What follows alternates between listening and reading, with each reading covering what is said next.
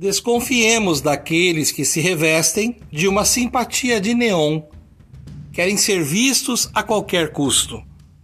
Avistemos de longe aquilo que não se aproxima para nos conceder confiança e liberdade. O que não traz leveza e segurança não cabe em nós. Não sejamos recíprocos nos relacionamentos fadados ao fracasso.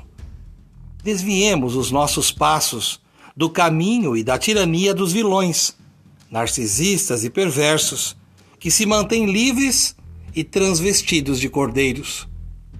O nosso coração é um lugar sagrado e nele cabe quem agrega, quem soma e quem multiplica.